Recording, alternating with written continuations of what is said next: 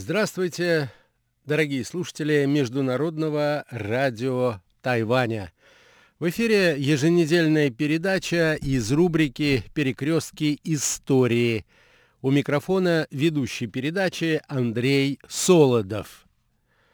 Дорогие друзья, сегодня мы продолжаем тему, начатую в нашей предыдущей передаче.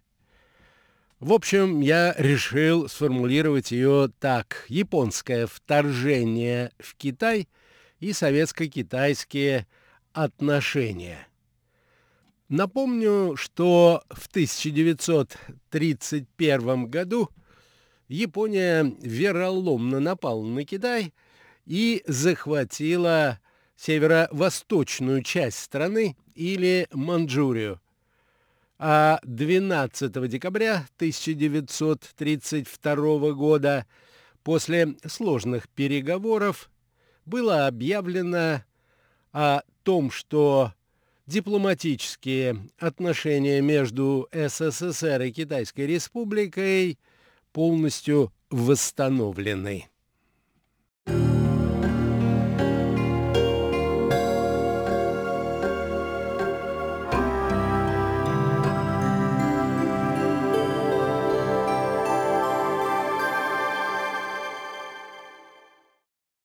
Надо отметить, что в складывавшейся международной ситуации, которая определялась непосредственным приближением Японии к границам Советского Союза, особое беспокойство Москвы вызывало положение, которое складывалось вокруг КВЖД, которое в силу препятствий, чинимых японскими военными, и многочисленных провокаций уже не была способна успешно функционировать.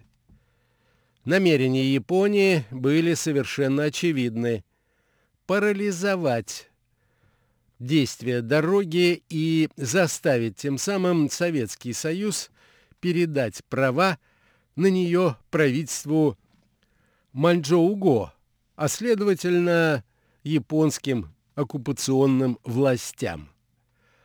Стремясь избежать обострения обстановки на своих дальневосточных границах, советское руководство приняло решение урегулировать существовавшие противоречия путем продажи дороги. В апреле 1933 года в ходе встречи Карахана с японским послом в Москве Ота, последний выразил заинтересованность японской стороны в приобретении прав на КВЖД. Впоследствии переговоры с японским послом о будущем КВЖД в связи с важностью этого вопроса проводил непосредственно нарком по иностранным делам Литвинов. Сведения о том, что СССР намерен продать КВЖД Японии, вызвали возражения со стороны китайского правительства, заявившего, что подобные действия противоречат соглашениям 1924 года, поскольку в соответствии с ними вопрос о продаже дороги подлежит компетенции только правительств России и Китая. Возражения китайской стороны были вполне справедливы, однако не отвечали реальности ситуации в Манчжурии, в которой полными хозяевами уже были японцы, а администрация нанкинского правительства отсутствовала. Именно это обстоятельство стало одним из наиболее убедительных доводов советской стороны. Такая аргументация не была принята китайской дипломатией, и в мае 1933 года китайский посол в Москве Ян Хуйцинь вновь выступил с нотой, в которой содержался протест против продажи дороги. В июльском заявлении правительству Китая в связи с продажей КВЖД советская сторона предложила более развернутую аргументацию. Она сводилась к тому, что если в будущем северо-восток вновь станет частью Китая, то КВЖД, выкупленное правительством Манчжурии, перейдет в собственность китайского правительства. Если же этого не произойдет, то Китай все равно не сможет использовать дорогу. Последнее обстоятельство следует подчеркнуть особо. Итак, Советский Союз в сущности давал обещание в случае поражения Японии в воссоединении Китая не выдвигать претензий на китайско-восточную железную дорогу.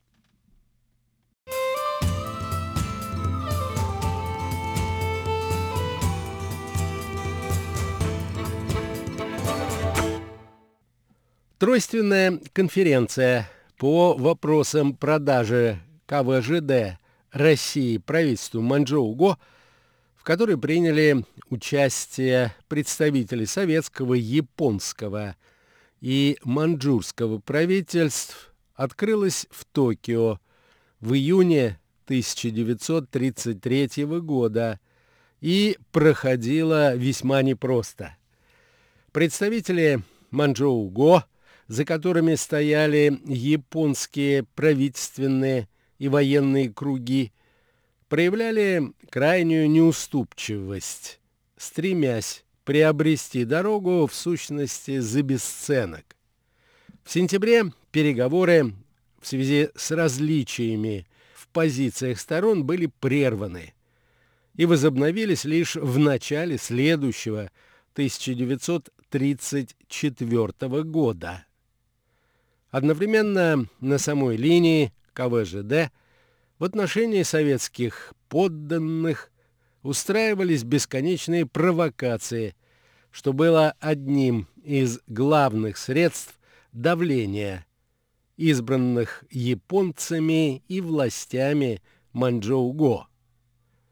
В октябре 1934 года общее число арестованных советских граждан в северной части Манчжурии превысило 150 человек. При этом значительное число среди них составляли старшие и средние служащие дороги, что вполне естественно крайне отрицательно сказалось на ее работе. Договор о продаже КВЖД Манчжоу-Го был подписан лишь в марте 1935 года на условиях явно невыгодных для СССР. Вот как характеризовала это соглашение известная российская исследовательница Аблова, посвятившая целую серию работ истории КВЖД. В целом можно оценить настоящее соглашение, писала она, как крайне невыгодное ни для Советского Союза, ни для служащих дороги. Цена, полученная СССР, была смехотворно низкой по сравнению с реальными затратами России на строительство дороги. Произошедшее с КВЖД в определенном смысле стало результатом столкновения идеологии мировой революции, которой руководствовался СССР, и так называемой революционной дипломатии, которую пытались использовать китайские националисты. В конечном итоге пострадали национальные интересы обоих государств. Противоречиями между ними воспользовалась Япония, создавшая в Манчжурии плацдарм для продолжения агрессии в Китае и подготовки возможного вторжения в пределы СССР.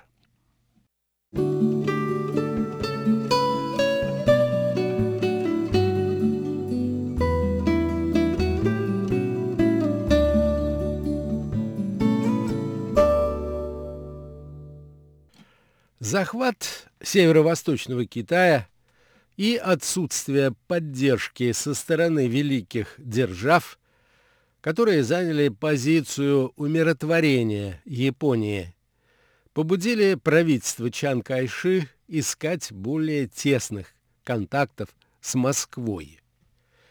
Летом 1934 года в обстановке большой секретности – состоялся визит в СССР профессора Пекинского университета Цинхуа Дзян Дин Фу, известного специалиста по международным отношениям.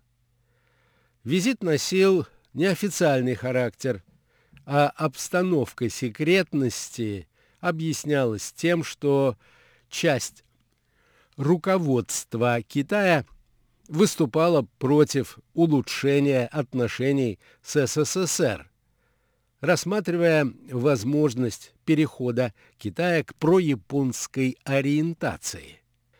За такой курс высказывался прежде всего известный комендантский политик Ван Цзиньвэй, в прошлом лидер левого Гоминдана и в прошлом сторонник развития отношений с Советским Союзом, а позднее ставший главным оппонентом Чанкайши весной 1927 года. Однако после 1927 года состоялось примирение этих политических лидеров, и Ван Джинвей занял пост председателя китайского правительства.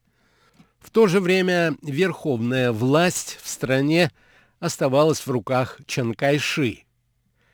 Во время беседы с профессором Тяном заместитель наркома по иностранным делам Стамыников подчеркнул, что позиция СССР в отношении Китайской Республики и персонально ее руководителя Чан Кайши определяется прежде всего тем, насколько совпадают национальные интересы двух стран, и что она свободна от воспоминаний о разногласиях, которые имели место в прошлом. Очевидно, что смысл этого высказывания заключался в том, что национальные интересы двух государств совпадали в главном – необходимости сдерживания агрессивности Японии, исходя из этого, СССР был готов рассмотреть возможность дальнейшего улучшения двусторонних отношений.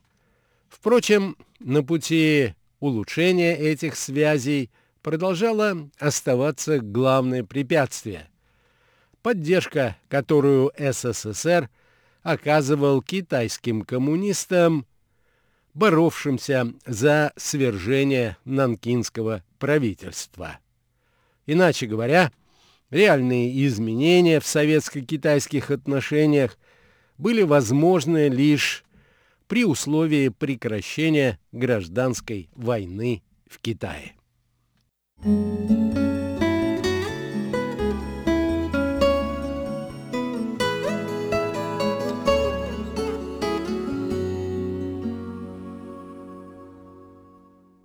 Предпосылки для перехода КПК от конфронтации с Гоминданом к политике сотрудничества с ним на платформе национального единения для отражения японской агрессии – были созданы решениями седьмого Конгресса Коммунистического интернационала, который состоялся в августе 1935 года.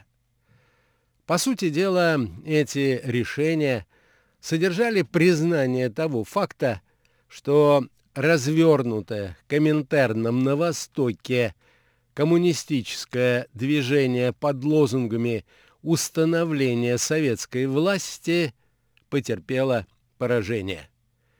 В то же время политические силы, подобные Гаминдану, которые после разрыва Единого фронта в Китае во второй половине 1920-х годов было принято именовать контрреволюционной буржуазией, не отказались от программы национального освобождения.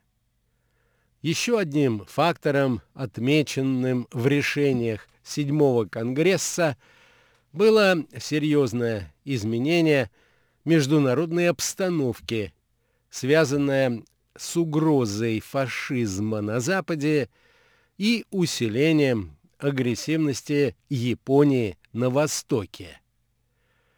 В связи с этим анализом Коминтерн рекомендовал коммунистическим партиям на Западе перейти от борьбы с социал-демократами к политике сотрудничества с ними на основе создания единого антифашистского фронта. На Востоке же коммунистам следовало пойти на восстановление сотрудничества с националистами, которым таким образом как бы возвращали прежний статус национальных демократов на основе платформы совместной антиимпериалистической борьбы.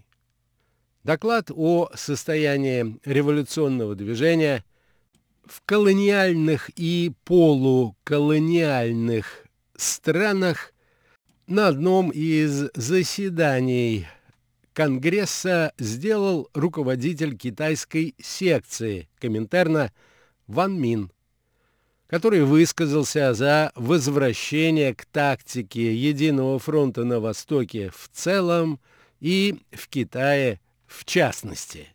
Само коммунистическое движение в Китае в это время находилось в состоянии глубокого кризиса. К началу 30-х годов в результате репрессий со стороны Гоминдана коммунисты были фактически вытеснены из городов и вынуждены действовать в сельской местности, где они перешли к партизанской борьбе и созданию освобожденных советских районов. Их главные надежды были связаны с инициированием массового крестьянского движения – под лозунгами аграрной революции, что означало проведение радикальной реформы, в ходе которой земельные владения так называемых помещиков подлежали конфискации и перераспределению среди низов деревни.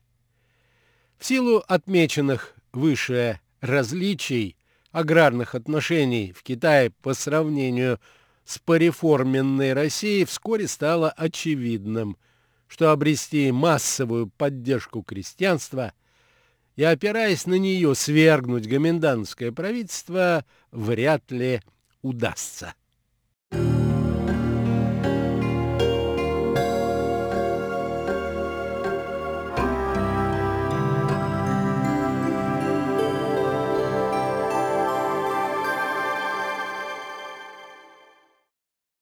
На этом, дорогие друзья, позвольте мне завершить очередную передачу из рубрики «Перекрестки истории». Сегодня мы говорили о изменениях в советско-китайских отношениях после перехода Японии к агрессии в отношении Китая. Национальные интересы двух государств диктовали усиление сотрудничества между ними в сопротивлении японской агрессии на Дальнем Востоке. Основным препятствием для этого оставалась поддержка Советского Союза коммунистическому движению, боровшемуся с центральным правительством Китая.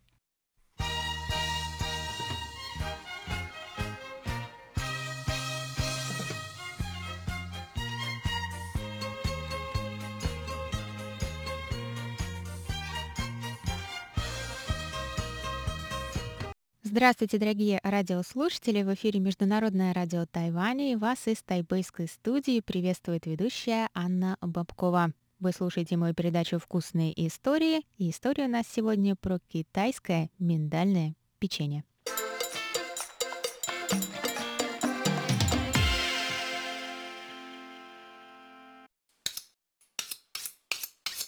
Китайское миндальное печенье – сегодня мы будем с вами делать. Я подумала, что осень уже еще больше в разгаре. На следующей неделе начнется ноябрь, и даже на Тайване уже что-то похолодало и захотелось горячего чая с печеньем, а лучше сразу горячим, сразу из духовки. Поэтому вот мой для вас вариант такого печенья, но по-китайски для вас на эти выходные. Рецепт довольно несложный, ингредиентов вполне себе мало. Правда, у нас в ингредиенты затесался смалец, топленый свиной жир. И да, для этого печенья это, в принципе, для его, скажем, аутентичности, это довольно обязательный ингредиент. Но я бы сказала, что бороться за аутентичность нужно будет, когда вы их сначала просто попробуете. Поэтому заменить на топленое сливочное масло все же можно. Что же это за миндальное печенье по-китайски? Берите ручки, бумажки и записывайте рецепт.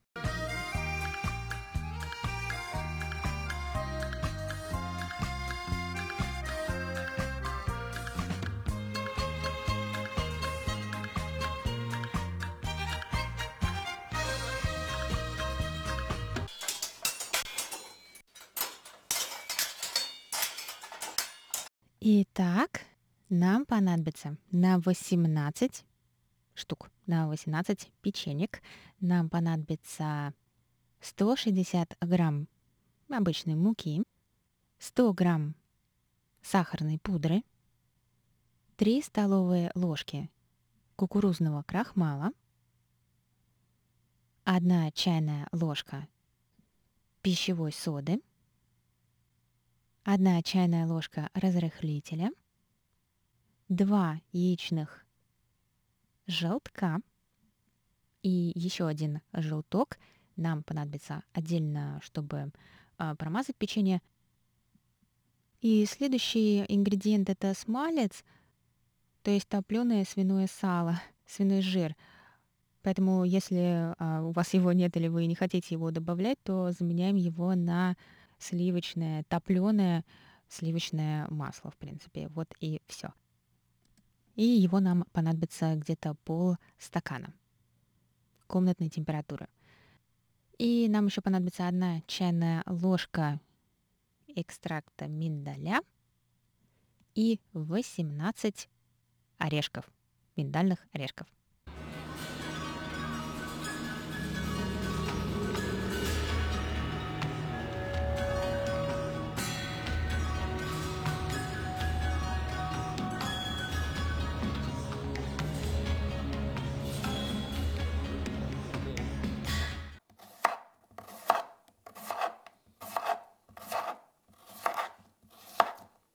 Итак, начинаем готовить.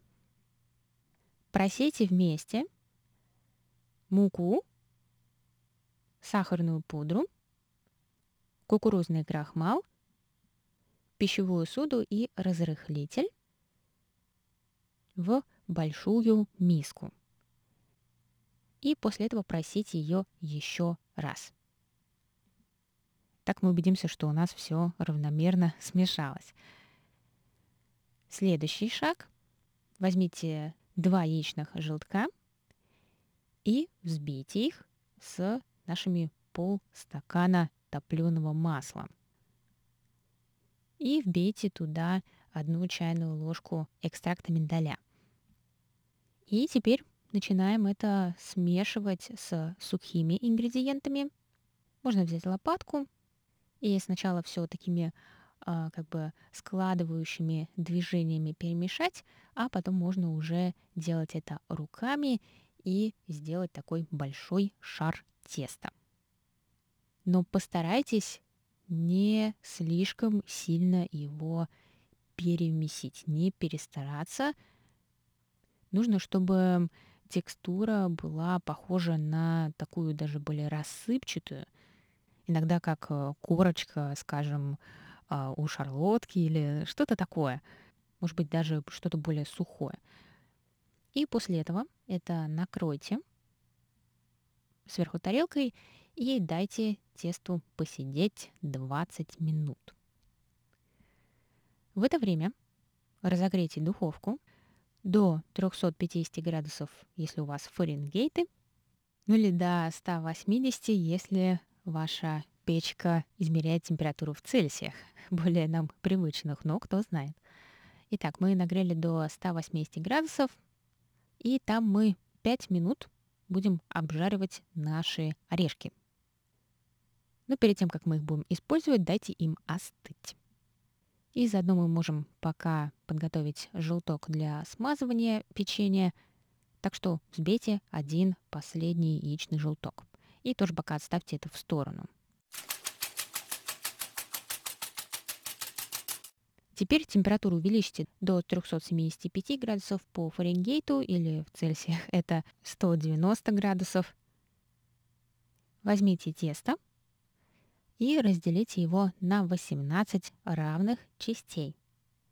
И скатайте эти части в круглые шарики. Разложите на, ну, на хорошем, я бы сказала, расстоянии друг от друга. И эти шарики мы, конечно, выкладываем на бумагу для выпекания поверх противня, и когда вы их э, разложили в нужном порядке, чуть-чуть их сверху придавите. Ну, чтобы они, когда вы ставите, не катались, но не обязательно лепить из них прямо плоское печенье, потому что они сами во время готовки еще как бы осядут и расползутся. И эти шарики лучше поставить друг от друга на расстоянии хотя бы 5 сантиметров. Где-то так. Итак, мы их чуть-чуть придавили сверху, чтобы они никуда не укатились, и берем кисточку и промазываем нашим взбитым желтком со всех сторон на шарик, и сверху прижимаем на каждый шарик по орешку. Орешков у нас было ровно 18. Если при таком вдавливании орешка в шарик теста оно треснуло, то ничего страшного. Можно аккуратно просто их как бы защипить, если э, трещина была особенно большая. Вот и все. Ставим обратно в духовку и выпекаем где-то 15-18 минут до золотистого цвета.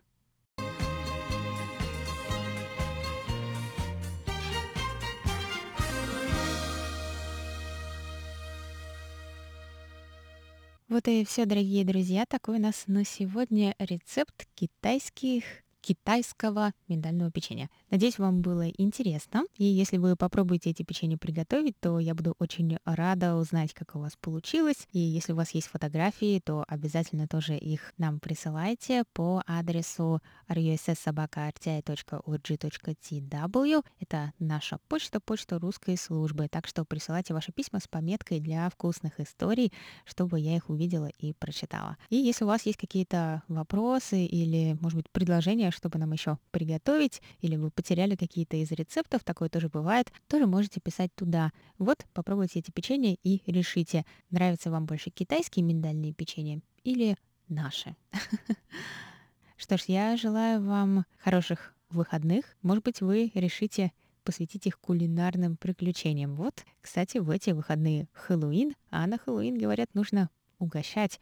Так что вот вам идея таких домашних печений. Ну все, дорогие друзья, буду с вами прощаться. Это были вкусные истории с Анной Бабковой. До новых встреч, пока-пока и приятного вам аппетита!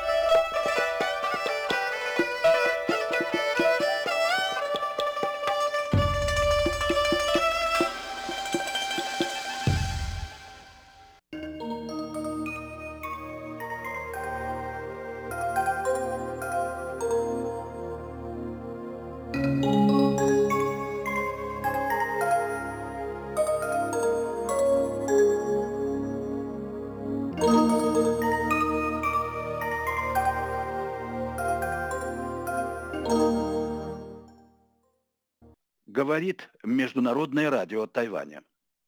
Здравствуйте, дорогие радиослушатели. В эфире передача «Всемирный Чайнатаун». У микрофона Владимир Малявин.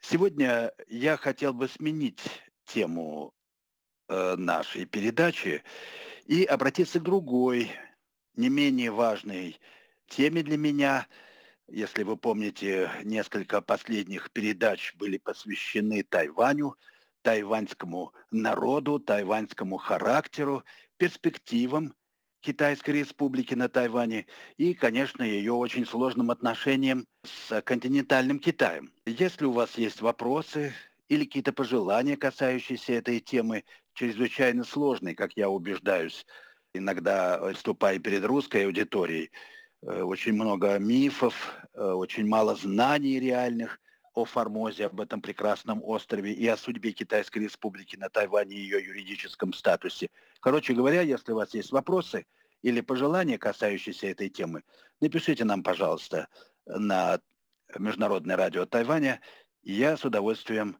отвечу, как могу, на ваши вопросы, которые, конечно, будут очень интересными и сложными. А сегодня я хочу обратиться к другой традиционной и важной для меня теме, теме Евразии. Что такое Евразия как духовное сообщество, как некое пространство духовной совместности, синергии множества народов – Э, это тоже очень сложная, но и перспективная тема. Мне очень трудно сразу разобраться. Обычно Евразию толкуют в таких конвенциональных политических терминах или терминах экономического взаимодействия. Таможенное пространство, тарифы, торговля и так далее. Но меня интересуют духовные, возможные духовные основания того огромного континента, который мы называем Евразия, которая, несомненно, существует, но существует скорее в наших э, головах, в наших мыслях. Вот, скажем, даже на географических картах нет Евразии. Евразию надо искать, Евразию надо определять и показывать, что именно так надо понимать принципы или основания нашего совместного существования в этом огромном пространстве, на этом огромном континенте. Евразию надо искать, ее надо творить. Евразия – наша будущность. Вот первый тезис, который я хотел бы выставить. И, э, конечно, история Евразии чрезвычайно важна, ее нужно исследовать, но я бы сказал, что нельзя к ней привязываться. Есть сейчас такая тенденция в современном мире, и, может быть, она очень особенно отчетливо выражена в России, вот привязаться к каким-то фактам историческим и на них строить свои умозаключения о том, что такое Россия, как она должна себя сознавать и подавать в мире и так далее. Это, конечно, важно. Но важно также а может быть для меня еще важнее, видеть свое будущее, представлять свою будущность и даже строить свою идентичность на перспективах будущности. Давайте думать о будущем человечестве, о его единстве, потому что в борьбе с, с разного рода гегемонизмом и империализмом народы замыкаются в своих национальных квартирах. Это добавляет еще пандемия, этой ситуации очень много, и рвутся связи между странами, народами, людьми. Стало почти невозможным посещать друзей и родственников, живущих не просто на другом континенте, но и в соседнем государстве даже. В общем, вот эта реальность, конечно, чрезвычайно печальна, но с другой стороны, она заставляет нас вновь еще более обстоятельно задуматься над тем, что нас объединяет? Каковы те принципы, на которых могут строиться большие межгосударственные или надгосударственные общности? Что делает человечество единым? На каких принципах надо выстраивать эту перспективу единого человечества? Вот с чего я хотел бы начать, или точнее сказать, о чем я хотел бы поговорить, говоря о евразийском сверхконтиненте или мегаконтиненте, как иногда о нем говорят.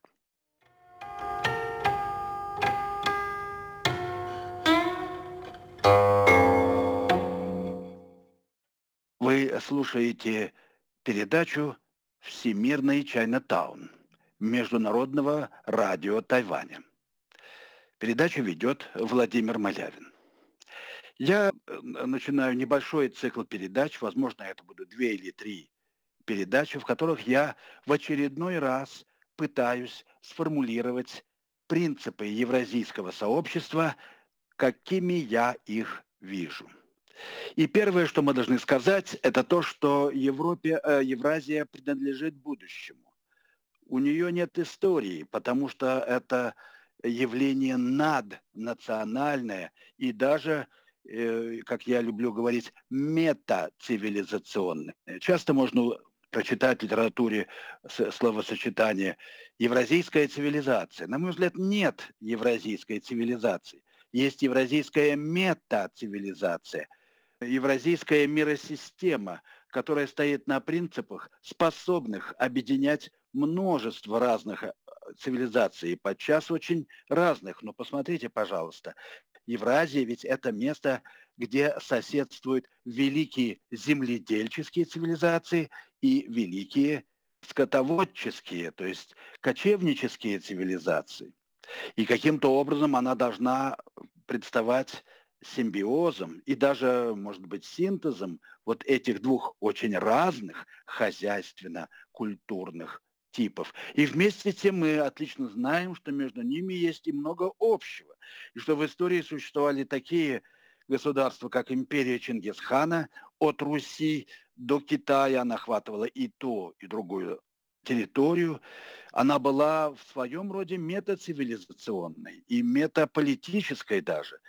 Э, я указываю это только как на пример, но э, остается фактом, что политический идеал всей Восточной Азии, не исключая Россию, это идеал э, имперский, преодолевающий, превосходящий национальные уклады и национальные традиции, но, конечно, не отрицающий их.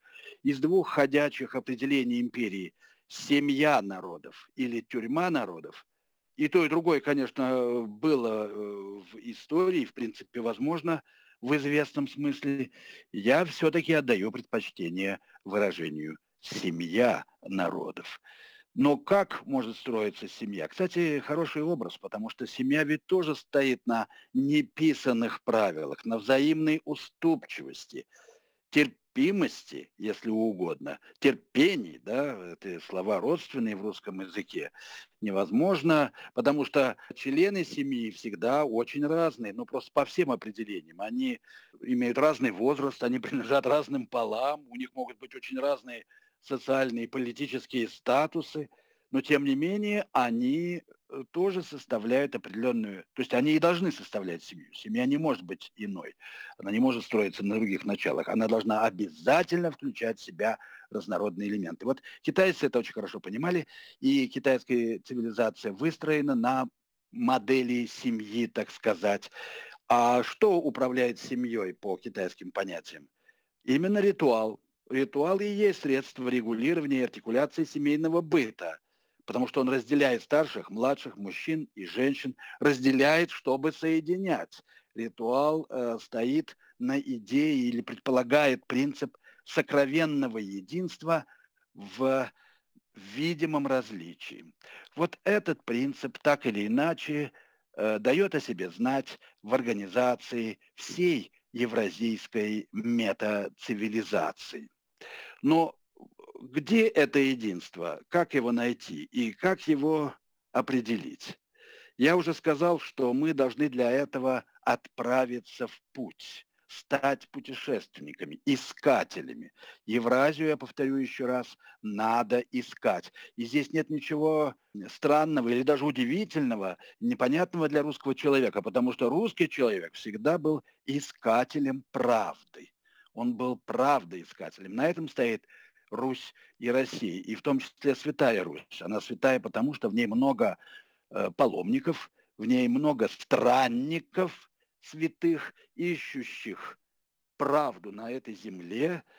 И этим Россия сильна. И благодаря именно этому она стала великой державой, огромным государством от Балтики до Тихого океана, потому что эти странники имели свойство уходить в неведомые земли и искать там правду и идеальное государство или возможности для его построения. Так что в этом плане Россия как раз самое, что ни на есть, евразийское государство. Ну, что значит путешествовать по бескрайней шире? Каждый, кто путешествовал по евразийским просторам, знает, что будь то степь или тайга, или пустыня, в каком-то смысле даже все равно, куда идти, там и дорог-то нет. И, наверное, это в пустыне или там в тайге и быть-то естественных дорог не может. И это значит, что каждый шаг в этом пустынном евразийском просторе уводит в неведомое. И вот на этом стоит другая, очень важная для меня, важнейший принцип, да, можно сказать, э, организации евразийского пространства. Это принцип инаковости своего существования. Это принцип требует признания того, что мы всегда становимся другими, каждый момент своей жизни. Это и значит искать будущее, быть открытым ему, дать времени творить свою таинственную работу, делать свою таинственную работу. Итак, в каждом шаге Евразия уводит нас в неведомое, и в нем мы открываем для себя новые горизонты жизни, свою новую идентичность. Такой человек знает правоту слов даосского патриарха Лао Цзы. Есть такая фраза в даосском каноне Даода Дина. «Великий путь море разливанное. Ему что влево течь, что вправо, все едино.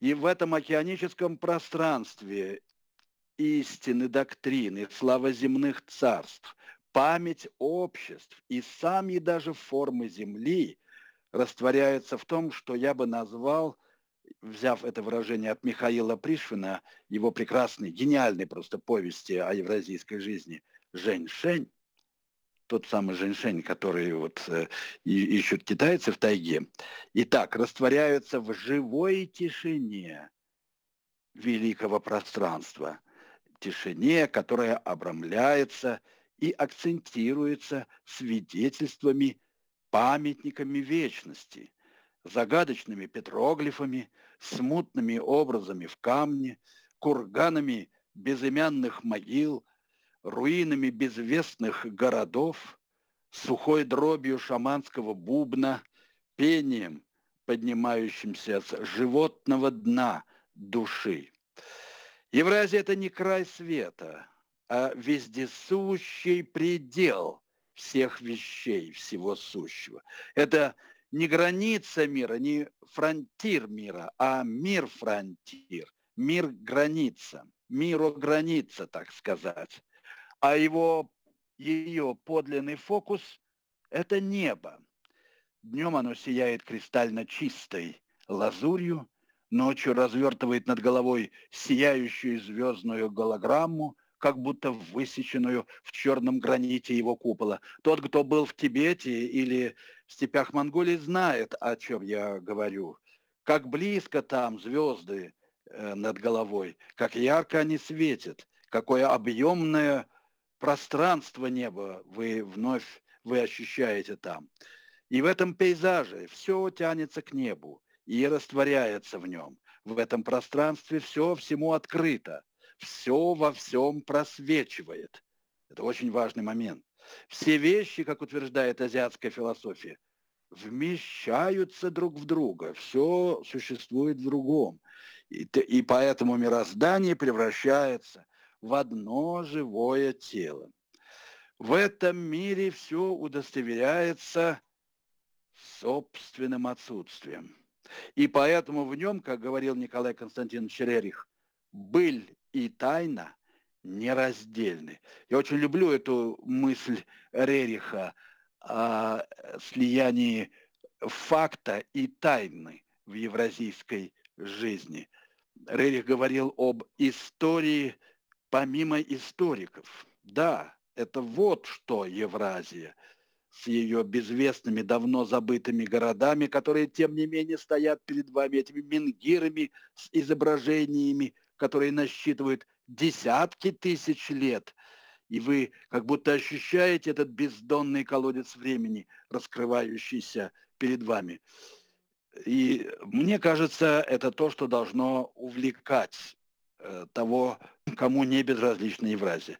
И даже такого человека, как я, доктора исторических наук. Как бы там ни было, в Евразии поэтому каждый уже достиг цели своего пути в каждом месте своего пребывания. И вот поэтому он поет, как монгол, или бурят, или тибетец. Он поет о том, что видит. И как пресловутый воздух Парижа, богаче всех парижских достопримечательностей, так невесомый пейзаж Евразии не держит ничего тяжелее юрты. Он все в себя вмещает и в себе растворяет, и сам тает в мареве мировой бездны. И есть великая радость в том, чтобы жить каждое мгновение, открываясь несотворенному зиянию неба.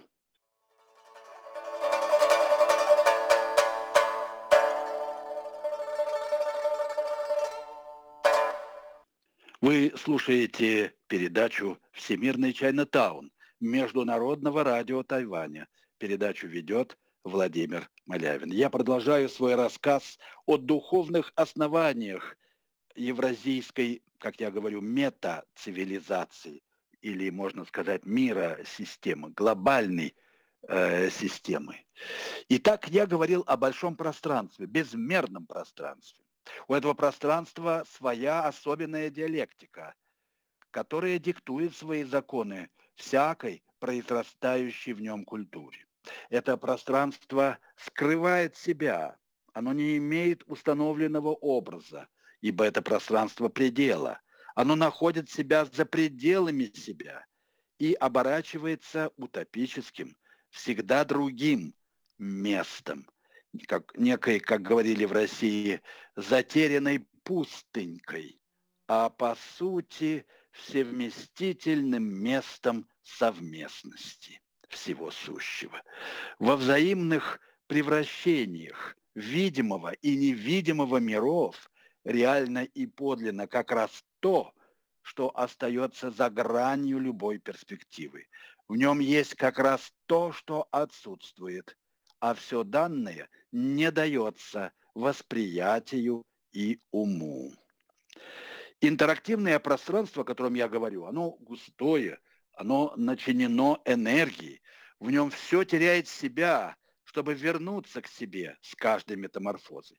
Это не сон, не явь, не быль, не иллюзия, но это и сон, и явь, и быль, и иллюзия – и быль, и тайна, повторю еще раз, любезное мне высказывание э, Рериха. Все сказанное в нем и о нем – это предание, которое предает себя. Одно нескончаемое ино сказание, всегда иное сказание, и сказание о вечно ином. Это вечно вьющаяся нить, слова идут от Лаудзы, угадывается в странной слитности древних развалин и природного ландшафта, преемственности первобытных письмен и естественной фактуры камня или кости, единение людей и животных в зверином стиле, так называемом зверином стиле евразийских народов. Э, напомню, что и в Китае письменность пошла от трещин, которые получались после прижигания бараньих лопаток или черепашьих панцирей. И их было, эти трещины, было очень трудно отличить от начертанных рядом с ними первых письмен, протоиероглифов. Время моей передачи подошло к концу, и я прощаюсь с вами. Вы слушали передачу «Всемирная Чайнатаун». Ее подготовил Владимир Малявин. Всего вам доброго, дорогие слушатели. До следующих встреч в эфире.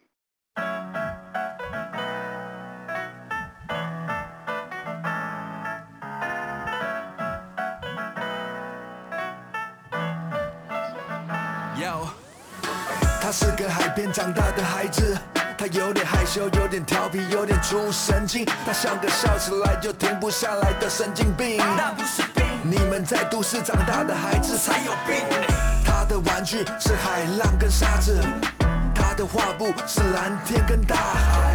他开心的时候就大声的唱歌，他难过的时候还是大声的唱歌。